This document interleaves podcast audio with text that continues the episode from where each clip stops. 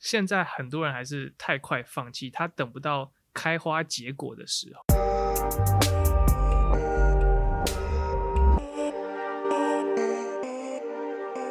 现在时间是六月二十五号下午两点钟，你收听的是深 V 一口气。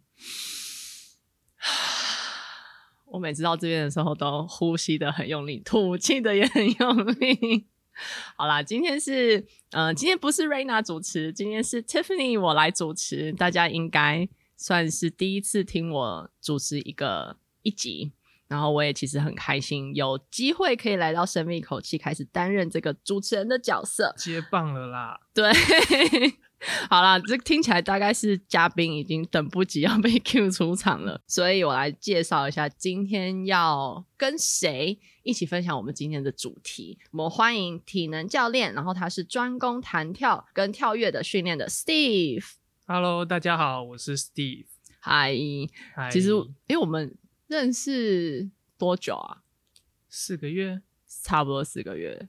差不多，因为我们背景还蛮相近的。真的，我们 是都是哎、欸，我们的这个录音师其实也多少有一点点相似，就是我们都在加拿大长大嘛，算是经历过很长一段从 teenager 的时期，一直到其实就是近几年才回到台湾。对，然后为什么我说录音师？是因为录音师才刚从温哥华回来，所以他也在加拿大住过。好，没关系。岔开话题了，我们今天要讲的是什么？就是因为我跟 Steve 认识一段时间之后，我就突然想到一个一个议题，我觉得可以来讨论一下。就是我们发现有很多人可能在人生的选择或是路上面啊，常常会在呃要做自己的热情，还是要做别人周遭觉得所谓的对的事情，或是应该做的事情。比如说，很多年轻人可能会想说，我在大学要选科系的时候，我到底是要专注。选择我想要学的，比如说有人说，大部分在亚洲啦，可能就是诶艺术啊、音乐啊、体育啊，有些人对这方面真的很有热情。可是很多社会的框架，可能多少都会讲说，这些可能未来。发展的会很辛苦，你没办法赚到钱，所以就希望你去念商，去念这个工科，去念呃写程式等等，工程师等等的。那我其实碰到 Steve 之后，我就发现说他是一个非常专注在自己喜欢做的事情，而且他可以把自己做的事情做到很好，而且还因为这样子而赚钱啊。但我相信一开始的时候不是从这个目标开始，但是他是一开始就很坚信他自己的热情。他就想要一直做，所以呢，嗯、我们先让 Steve 来介绍一下他自己的背景好了，然后他是怎么样发现，诶，体能跟运动是他很有热情的一块。好，没问题。那我先说一下我的背景。其实我国小的时候，我爸妈都想要把我培育成一个比较文静的小孩，就是我会去学围棋啊，或者是假日叫他去弹钢琴啊那些。然后还有学过画画，真的国中就走偏了。自从国中开始喜欢上篮球之后，就完全的投入到这个运动。虽然那时候没有打校队，但是就是凭借着热忱，我可以早上六点的时候就去公园投投篮啊，然后七点半再去学校，就是一直维持高中，诶，国中三年都是这样子。那高中也是因缘际会下有机会到加拿大去读书，那很开心。我去加拿大的时候，其实我也没有想很多，就只是刚好在打篮球的时候被高中的教练看到，然后就问我说：“哎、嗯嗯，有没有兴趣来 try out，就是篮球队？”嗯嗯，也是因为这样，我开始真真正的接触到就是篮球校队的训练。对，那时候很。就是是一个很严格的训练吗？嗯，对，因为我们学校算是，如果以台湾来讲的话，就是甲级的前几名、前八名那一种。是哦，所以其实训练都还蛮刻苦的。你之前好像说有打到省比赛，对不对？对对对，就是诶你当时是住 Alberta？对，我住 Alberta。对，所以哦，那训练你那时候可以讲一下你的训练吗？我想想象一下当时的训练大概会是怎么样。其实训练的话，我们基本上一天就一餐或两餐，但比台湾的训练还要少很多，因为我们更专注在质量上面。嗯嗯嗯。像我们在加拿大的话，我们学校第一堂课是九点开始，嗯，所以我们都是七点到九点练球，然后下课时间是三点半，所以三点半之后就可以自主训练啊，或者是重量训练啊，或者是可能接近季后赛，我们要加强训练的强度的话，我们就会运用三点半下课的时候再练到五点或五点半。嗯，对，就是差不多这样子。哇，就让我回想起那时候高中 的 时候，因为我那时候好，这是题外话了。我那时候那时候我国三的时候到加拿大去，嗯，然后。我在台湾这边认识的朋友，那时候就会，我就算去加拿大也是会联络嘛。那时候、嗯、这样讲会透露年纪，比如说那种雅虎 Messenger 啊、MSN 啊什么的。嗯、我看一下哦，我国中才接触，所以你比我大一二。怎么可以这样？所以那时候他们就会跟我讲说，他说：“那你现在就是上学，你的就是都几点上学啊？等等，就是闲聊。嗯”我说：“哦，我都大概八点半到学校，那几点下课？呃，三点十分。”他们每个人都说：“哇，好好哦。”可是我觉得在那个时候，就是大家就是上课的时候很专注在课业，可是他又开放很多的时间让你去，呃，就是。钻研你自己想要的一些课外活动，嗯，对，那当然，Steve 就是运动校队嘛，所以就这样子训练，没错。那时候每天吗？基本上每天，然后假日又都是比赛或 tournament，邀请赛之类，然后就是这样子延续整个高中，对。所以你也是在这中间，应该说也是有那时候有那时候在学校就已经有碰到一些瓶颈了嘛。先不讲后面你的选择，但是。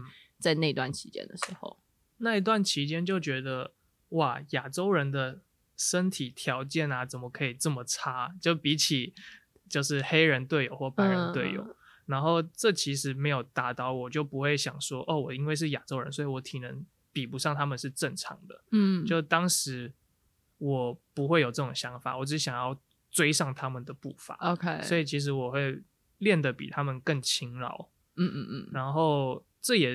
造就了我大学想要读运动学这方面的，就是知识跟那个志向。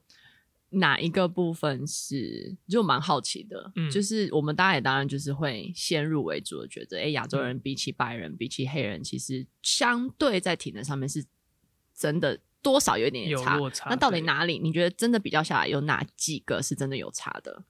我觉得真的有差的应该是弹跳。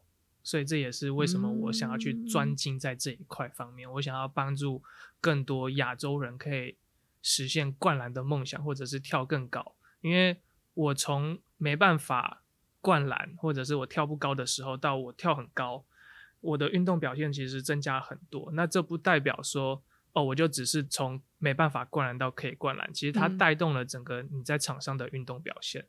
所以其实。弹跳只是运动表现的其中一个领域，嗯，但是你提升这个领域，你就可以带动其他方向。那你是怎么发现？是我们的身体的基因，还是肌肉，还是哪一块是需要被训练的？是可能别人多少天生有一点这样的天分，但是亚洲人比较没有的。应该最大的差别应该就是基因跟骨骼吧。像亚洲人的话，他就是。手短脚短，然后躯干长，所以这种人就对于举重来说啊，就比较有利。嗯嗯，所以你看中国举重为什么世界有名，就是他需要手臂 travel 的那个行进的路线不用那么长，但对于黑人来说就会比较吃力一点。但是黑人在田径项目，因为他们手长脚长，躯干比较短，所以他们可以更有爆发力，跟跳得更高。所以那时候就是专注在改善弹跳，可能你就想说，哎，对于弹跳这件事情，假设你先改善好了，基本上整体的运呃篮球表现，嗯，应该就会比较。其实我那时候没有想那么多，哎，我那时候纯粹的只是想要灌篮而已，因为灌篮应该是每个 爱打篮球的人的一个 梦想吧，就是可以扣进那一瞬间。我们这边有一个人也是这样，对，嗯，Will。对啊，对，所以那时候也是因为这样子才刻苦训练。当然，因为刻苦训练之后有了成绩之后，才发现其实它不只是这一方面提升，它全部都跟着提升。我必须讲，真的，周遭只要爱篮球的男生，包含我弟，因为我会认识篮球也是因为我弟的关系。然后我那天跟他讲说，我说我我认识一个就是可以帮你训练可以灌篮的一个教练的时候，嗯、他整个人眼睛就给我发亮，你知道吗？就跟我说真的什么？他有没有影片可以看？然后我就所以我才问你说你有没有你的那个 YouTube channel？对，对，然后他就他很兴奋，虽然他最近有点开始看 FIFA 了啦，但是 就是好，我们题外话好，所以那时候你就发现，第第一个你对篮球很有兴趣，然后打校队，然后慢慢增加你自己的体能训练，然后弹跳训练，然后就时间也大概也就是这样，很快就过了，到要升大学了，嗯，对不对？然后就要开始选择。其实，在高中的阶段，我并没有练弹跳，嗯，那些都是在我大学之后发生的事情，嗯，因为我高中忙于练球，其实也没有时间再去增进自己的弹跳力，嗯嗯。但是到大学，我学到，因为本身就读运动学专业的。所以我学到了哦，怎么去如何去分配你的课程啊、课表啊，去计划你的课表啊，然后应该要练什么啊，然后还要把很多的元素加进去，像你的组数跟次数都会影响到你的生理反应，甚至是神经反应。所以学到这些之后，再把它运用在一起，然后去打造一个专门为弹跳训练的一个课程，然后我自己也去走了无数遍，然后去让自己一直在进步，一直在进步。嗯，那那时候在选科目的时候，我想很多人应该都，我连我自己现在回想起来，其实当时也都会碰到一些想要追求自己的热情，然后你就会被不得，比如说真的直接讲了，就是爸妈对，不得不放弃自己的热情。对，我当时其实很想要去考考看音乐系，嗯、对，但是。啊，反正就就就被我是没听过 Tiffany 唱歌啊。如果他唱的好听的话，我觉得他爸妈选择可能是错的。如果他唱的不好听，我很开心他爸妈做了一个明智的选择。我要昏倒！哎、欸，拜托，就讲到这个，我必须要为我自己评分一下。我那个，哎、欸，我高中是合唱团的，而且我们合唱团是也有唱到省的冠，几乎是前面几名。就只差没有进国家那个比赛，因为其实你也知道，那时候其实在，在其实每个高中，就算听起来好像很厉害，其实也都会根据背后学校的资源而有所受限啦。嗯、比如说，我们一个合唱团，因为我们叫做 concert choir，concert choir 就是那种一两百人的，嗯，然后我们是唱那种真的是 baroque 啊，这种比较像是呃教堂里面会听到那种比较振奋人心的那种那种。呃，那种那些歌曲，嗯嗯，然后那时候真的去去比赛，其实也真的表现的不错。但因为其实你要把一两百人全部都可以到处全国去巡回，那真的很难，那个，很难。那个机票钱啊，对住宿啊，对，所以球队十二人就已经搞得沸沸扬扬。有人，我队友还偷带 Xbox 上去。上去飞机上，哦，飞机上。对啊，我们要去温哥华比赛的时候，要偷渡 Xbox，然后 整个黑人就是在房间里面都在打游戏，然后晚上不睡觉。然后对，所以当时真的是有打，就是有唱到神啊，所以然后那时候就想说，哎、欸，其实以这样子的。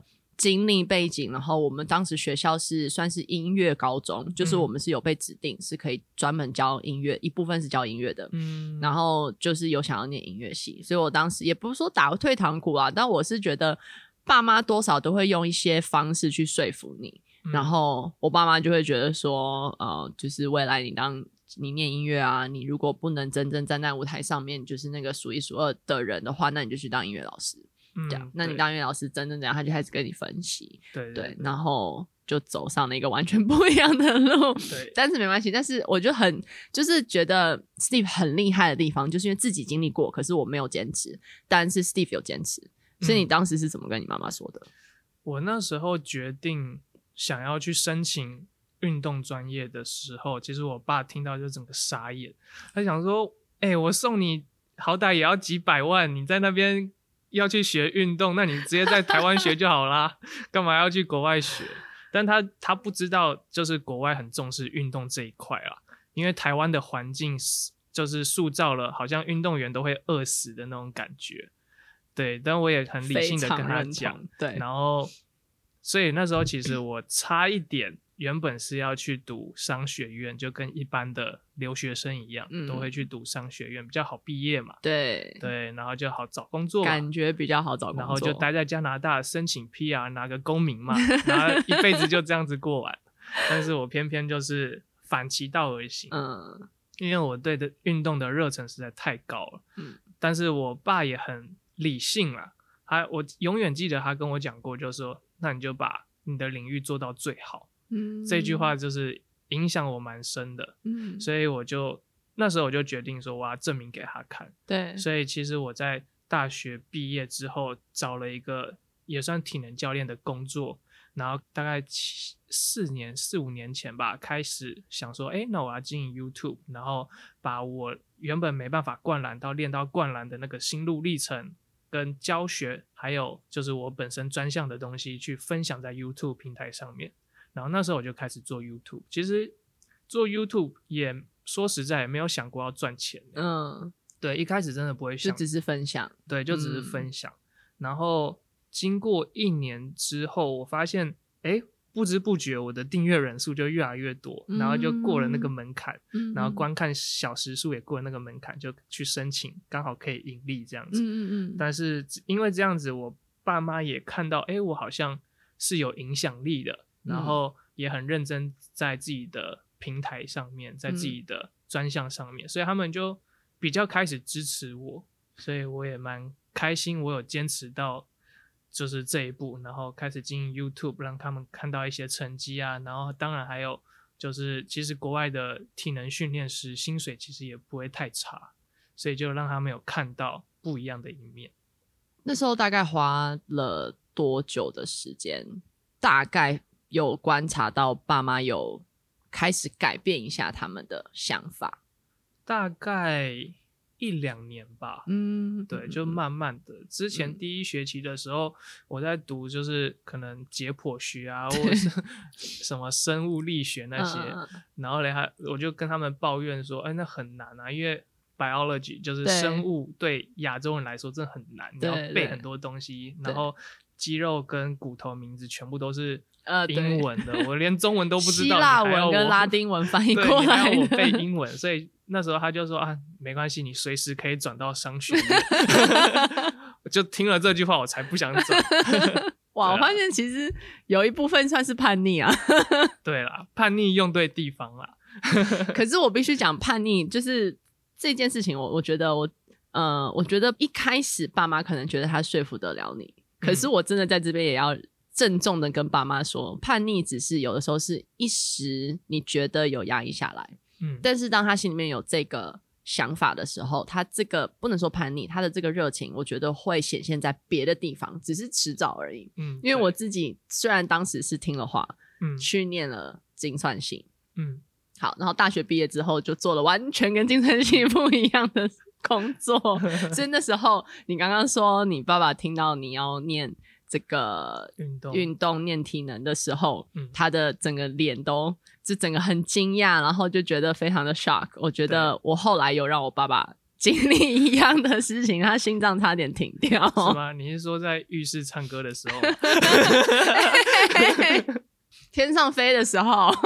天上飞的时候，他也是这样想的、啊，他就会说。他说我：“我我这么大老远把你从台湾送出去，然后你竟然跟我说，而且你呃，重点是你还念了一个文凭出来。你现在跟我说你要去天上飞，飞行员、空服员啊，空服员 当飞行员他可能还可以接受，但是就是当空服员，好吧？那你觉得就是对于，比如说你现在如果周遭有一些，比如说比你更年轻的人也好，或是跟你差不多年纪也好，他终于觉得他真的想要去。”追求他的热情，或者是他开始面临到这样的选择的时候，嗯、你一般会怎么样建议他们？我会建议，其实我一直会有一个心中有一个理论，就是我会认真的去努力做三个月试试看，嗯，嗯嗯，然后三个月之后再去定结论，嗯，像我那时候练弹跳的时候，我也其实也不敢百分之百保证说，哦，我可以练得起来，或者是我弹跳可以提高到我可以灌篮的程度。但是我就给自己一个目标，就是三个月，努力的拼这三个月去试试看。如果哎，有机会的话，那我就继续练；如果没机会的话，放弃也不迟。因为人生这么长，你浪费三个月其实也没差。所以，我之后不管做什么，其实我也是用这个理论在走。像我进 YouTube 也是一样，我进 IG 也是一样。我认真的每周发文，或者是我每个月上片，就是起码都会以三个月为一个基础点，再决定说要不要继续做后面三个月，或者是变成一个永久的。因为 you never know 你会不会成功，真的 never know。但是就是尝试才是比你坐在前面去想一些想法还要来的更有效，所以我是比较行动派的。哎、欸，其实这个真的很重要。哎，我以前也是会落入那种先想很多，嗯、然后才踏出去。对，那自从我自己 开始创业之后，我发现。真的不能想很多，有些事情就是你只要大概抓个方向，其实我觉得，然后给自己设个计划，这是你的目标。嗯、对，其实你就先做，对，然后做的时候中间再保持弹性去调整。没错，然后这样是学习最快的方法，也知道如何去改变你的错误。对，然后也是成果上面表现出来最容易显现的一个方法，因为其实重点是因为已经做了嘛，嗯，所以你总会是先求有再求好，就是。你有个六七十分，你再从六七十分变成八十分，再变成一百分，没错没错。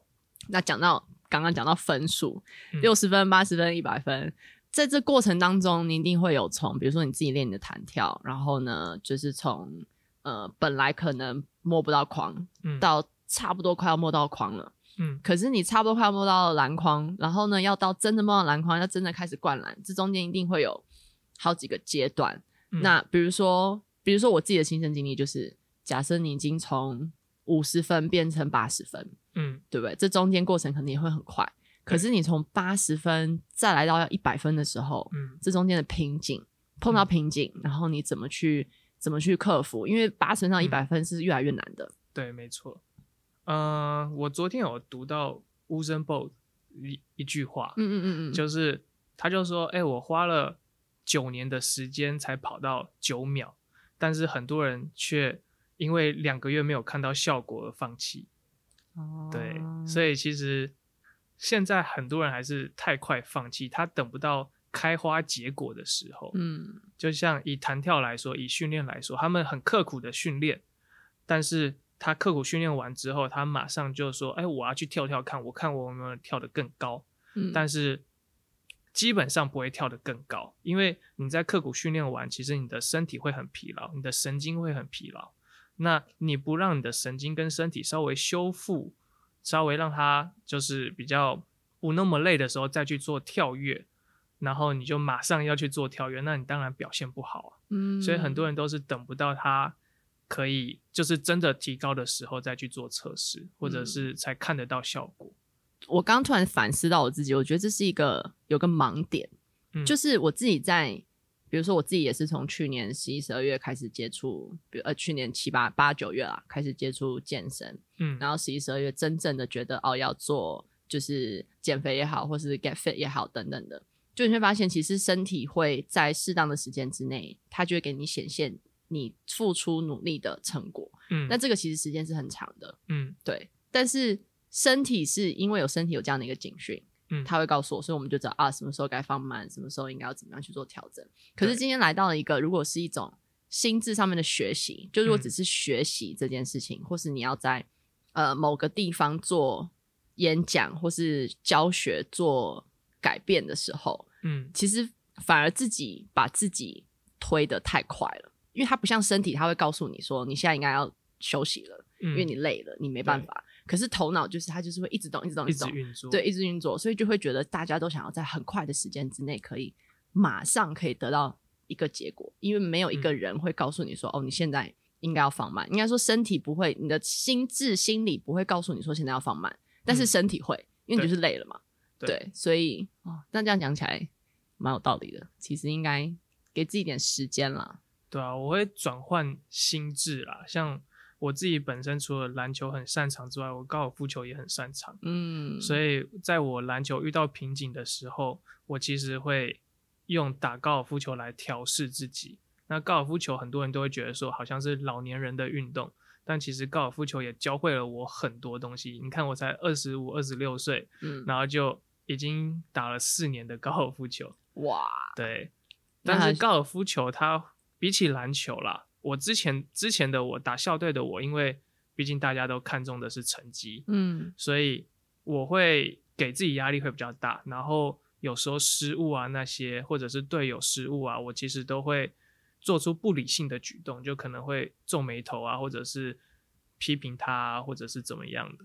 但是自从接触到高尔夫球之后，它让我的心境比较慢下来，然后。如果在打高尔夫球的人应该都知道，如果你第一杆打不好的话，其实你第二杆还是有机会再把它救回来的。嗯、就你不要第一杆打不好，你就哦这个这个洞我 fuck up 了，嗯、我就放弃。嗯、但是其实你一直还是有机会的。对，所以后面其实我把这个道理那个运用到篮球场上的时候，就是这一球被攻进，或者是因为我们失误没有得分，没关系啊，我们又不是放弃了比赛，我们还有。